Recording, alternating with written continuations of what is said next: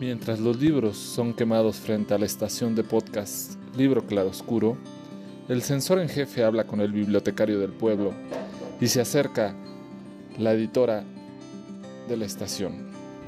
Hola, Carolina Lettel, le dije. Tiempo de bromas y su frustración madura, dijo Carolina. ¿Nettel? dijo el censor en jefe. Ella no se llama Nettel. ¿Qué te pasa? Este es un restaurante italiano. ¿No es así, Carolina Tabuki? Carolina me pasó unos documentos. El pueblo siempre tiene algún campeón, a quien enaltecer por encima de todo. Esta y nuestra raíz es el nacimiento de un tirano. Al principio se gesta como un protector. Al salir de la estación, Pavel tropieza con un anciano que casi tira al suelo. Lo sujeto por el brazo. Profesor Einstein, le dije. Señor Vargas Llosa, me dijo él. Seguimos caminando y cuando la biblioteca cierra, un hombre alto sale y le digo, Buenas noches, señor Arturo Bolaño. Y él contesta, Detective Salvaje, 2666.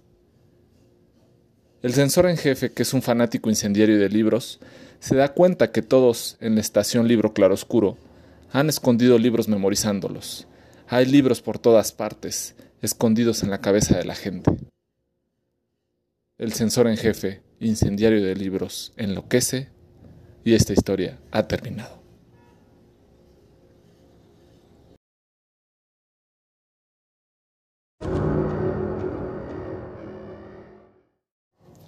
Hey, ¿qué tal amigos? Buenos días, buenas tardes, buenas noches. Este previo fragmento, en cierta medida quizá una parodia, eh, y sí retomando un escrito de este grandioso escritor eh, que nos deja esta eh, novela, cuento distópico, futurista en todo momento, y ya escrito hace bastantes años, prácticamente hace unos 70 años, eh, llega este libro que originalmente se llamaba The Burning Man, pero eh, posteriormente fue publicado por, con el nombre de Fahrenheit 451 por el grandioso Ray Bradbury, un libro de apenas 184 páginas.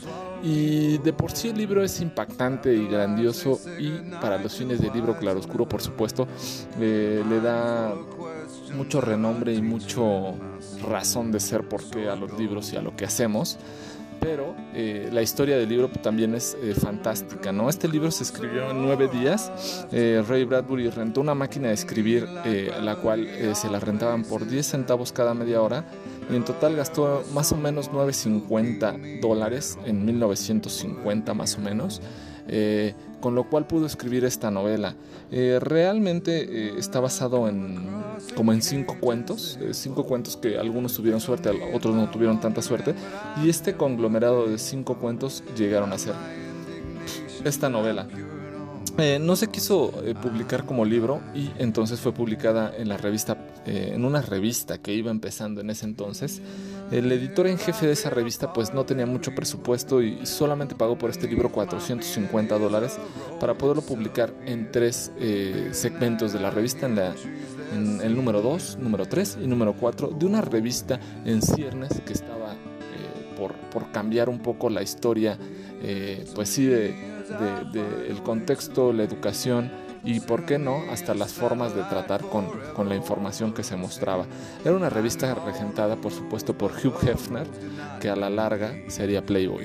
Eh, esta revista fue la que publicó en su momento Fahrenheit 451 y esta historia es por demás impactante. Cómo empieza Guy Montag, el bombero, eh, que, contrario a lo que nosotros eh, sabemos que son para apagar fuegos, eh, realmente lo que hace él es incendiar eh, libros.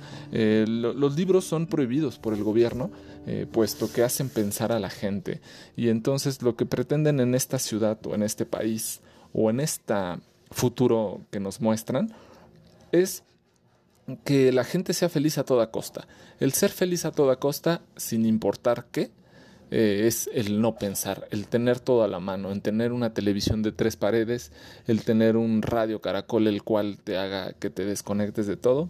Es un poco lo que busca el gobierno, tener una falsa felicidad y los libros realmente lo que te dan pues en ocasiones puede ser un poco esta tristeza. En su momento Guy conoce a Clarice McLelland, es una chica de 17 años, la cual pues es totalmente diferente a todas las personas que conoce y, le causa cierta envidia, cierta, cierta, admiración, le empieza a hablar de la naturaleza, de las cosas distintas que tiene la vida, eh, inclusive eh, pues le hace un juego, ¿no? le dice, mira, este es un diente de león, ¿sabes lo que pasa con un diente de león cuando te lo pasas por debajo de la barbilla? Y pues él no, no, no tiene idea Guy Montag qué es, ¿no? Y dice, bueno, si se te quedan unos pelitos del diente de león, pues es que estás enamorado y si se te caen, pues es que no, ¿no? Es, es algo así como este juego de que todavía nos tocó a algunos de chico a quitar eh, pétalos de una flor, eh, el te quiere y no te quiere. Entonces, eh, es algo así lo que hace esta Clarice Montag y empieza un poco a, a, a platicar con Guy Montag y decirle, pues, toda esta situación de los libros que realmente pues no entiende por qué los por qué los queman, porque un bombero que se dedica a apagar fuego, que realmente fue creado para apagar fuegos, acaba generando e incendiando ideas y, y, y, y haciendo daño realmente a la humanidad, ¿no? Eh, desafortunadamente Clarice desaparece o aparentemente es atropellada y, es otra de las cosas que me llama mucho la atención de este libro es eh, en un futuro en el cual pues ya la gente no camina o no corre, ¿no? Ya se ve como algo extraño y en esto aparece eh, Mildred, la esposa de Guy Montag, la cual en alguna parte, bueno, aparte de que en algún momento se intentó como suicidar porque tomó demasiadas pastillas como para dormir y no se percató que había tomado una sobredosis, pues llegan unos eh, por decirlo así, unos como doctores le acaban haciendo un lavado de estómago y dicen, ah, esto es algo muy normal que sucede en esta actualidad, ¿no?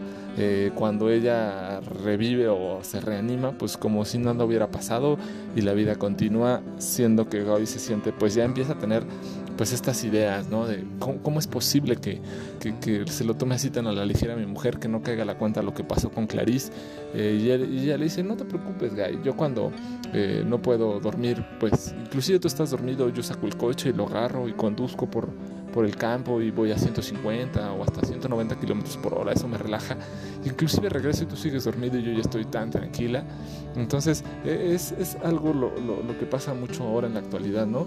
E, el hecho de correr, el hecho de andar en bici ya lo vemos muchas veces tan, tan raro, tan extraño que pues ya nuestra aspiración es a tener un buen carrito con el cual tengas todas las comodidades de desplazarte y moverte y pierdes mucho el contexto y el contacto con la naturaleza entonces empiezan a ver muchas cosas en este libro. La verdad es que sí es eh, un libro eh, impactante que, tantos años después me acerco a él y, pues está sin duda al, al, calibre de George Orwell 1984 eh, o 1984 o Aldous Huxley y Un Mundo Feliz. A ese nivel está este libro.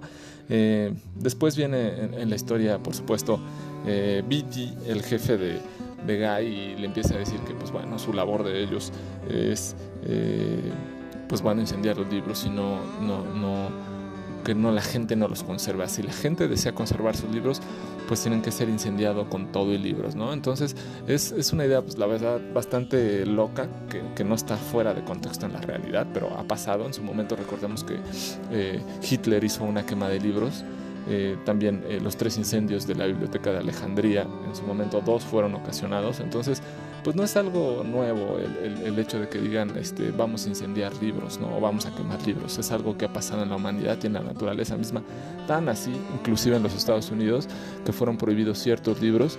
Eh, entonces, pues es algo, pues si tú quieres, distópico, pero algo que ya ha pasado en la realidad, ¿no? Eh, Guy Montage empieza con esta idea, pues, a decir, este, bueno, pues sí voy a ir incendiando los libros, voy a seguir haciendo mi trabajo, pero pues voy a tratar de recuperar unos y voy a ir guardando unos en mi casa. Eh, se queda muy consternado cuando una persona mayor, una viejecita, eh, decide pues no desprenderse de sus libros y prefiere morir incendiada junto con ellos que poderlos entregar eh, y bueno los bomberos acaban incendiándola Guy le platica a su mujer Mildred y le dice oye pues a mí me gustaría poder leer los libros, pues, ya que los tengo, pues bueno, poderlo leer al menos, saber qué está pasando, por qué los prohíben, no, no entiendo por qué no nos permiten leer. su mujer Mildred lo acaba denunciando y pues bueno, Beatty, su jefe, acaba llegando por Guy, Mildred se escapa y, pues le dice que, que, no, pues que va a tener que quemar todos sus libros. Guy empieza a quemar su casa, había escondido unos cuantos.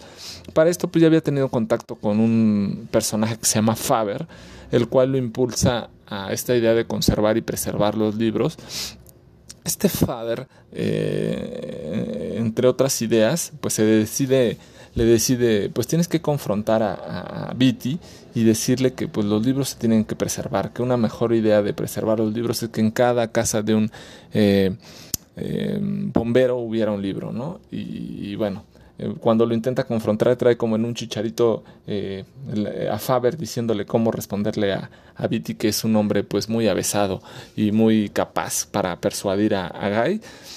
Acaba pues eh, cediendo y pues bueno empieza a quemar su casa y todo eso. En algún momento de arrojo Guy decide pues incendiar también a Viti y con él a un sabueso mecánico. El sabueso mecánico es esta muestra futurista del gobierno en el cual mediante un perro mecánico eh, puede detectar a, las personas, principalmente a las personas que sigue el gobierno. ¿Pero por qué?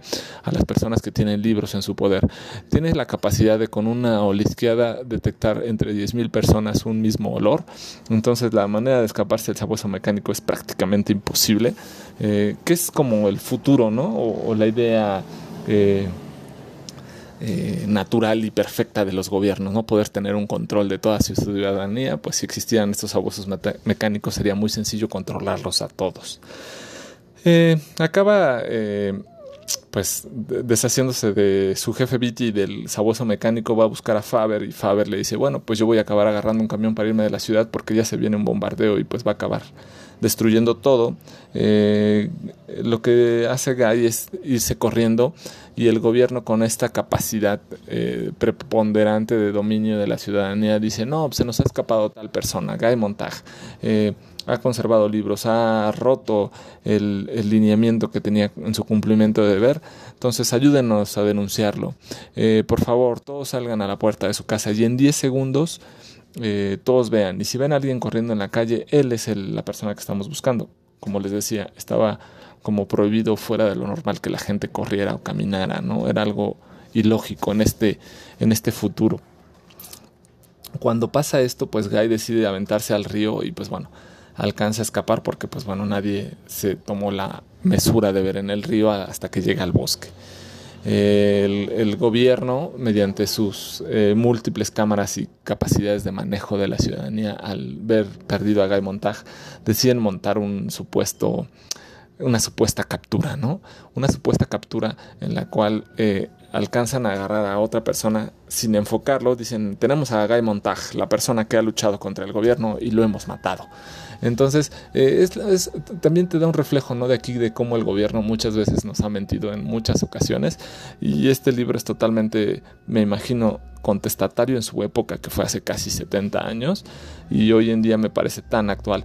Finalmente llega al bosque Guy Montag y encuentra a los hombres libros, ¿no? Y realmente su labor o la forma en la cual preservan los libros no es eh, imprimiendo o conservando más libros, es memorizando los libros. Encuentran una manera de lo que han leído, puedan eh, memorizarlo por más tiempo y eh, con esto poder preservar para un futuro el conocimiento. Finalmente una bomba atómica acaba destruyendo la ciudad y solamente la gente del libro la gente del bosque, perdón, y los hombres libros que los memorizan eh, llegan a un futuro en el cual van a volver a contar sobre estos libros. Realmente este libro, pues es, es, es impactante, es increíble, es grandioso desde la misma historia del libro como la consecución del libro y la historia de Ray Bradbury al hacer este libro tan especial. Eh, y, me dejó como, como, por supuesto, como memoria. Eh, la idea de lo que hacemos en libro claroscuro, ¿no? Por supuesto que no, no traemos un libro completo, ¿no? Sino sería un audiolibro. Solamente hacemos una reseña al libro, a lo que nosotros comprendemos, a lo que nosotros pensamos. Y por qué no dejar un recuerdo en el futuro, en un espacio atemporal, en este caso en un podcast, y se puedan ustedes acercar a estos libros. Eh, este libro eh, me, me siento un tanto triste o frustrado por no haber haberlo leído antes y tampoco haberlo reseñado antes, pero es uno de esos libros que nos deberían eh, prácticamente como pasa en la historia que el, gobierno nos prohíbe leer, en este sería obligado leer este libro. Así es amigos, espero que les haya gustado, les haya interesado. Es impactante eh, eh, Fahrenheit 451 y por qué Ray Bradbury se encumbró con esta novela que aún sin tener pues dinero ni las capacidades, ni siquiera una máquina de escribir, acabó escribiendo esta obra de arte. Eh, espero que les haya gustado y se acerquen a él. lo pueden encontrar pues en cualquier formato, en casi cualquier editorial. Y es un libro que realmente les dejará un grandísimo sabor eh, de boca, de ojos, de oídos, por supuesto, y de mente. Que es lo más importante de los libros, que te hagan soñar, que te hagan volar y que te hagan en su momento transmitirlo. Yo, pienso que es lo valioso de los libros, poder eh, tener una conciencia de lo que estás leyendo, tener un recuerdo, pero lo más bonito es esto que hacemos acá en Libro Claro Oscuro. Eh, en su momento Carolina Netel, Arturo Bolaño, Tristán Saramago, eh, Moisés eh, Weck, por supuesto Jorge Ibargüengoitia y su querido amigo Pavel Jonsi de Basajaun. Eh, lo intentamos hacer de la mejor forma con la idea de que ustedes se puedan acercar a los libros y en su momento lo recomienden, lo platiquen, lo critiquen y sigan haciendo este círculo interminable de recomendar un libro una y otra vez, una y otra vez. Eh, pues bueno, esto fue Fahrenheit 451 de Ray Bradbury. Yo soy Pavel y nos estamos escuchando en próximas emociones. Buenos días, buenas tardes, buenas noches.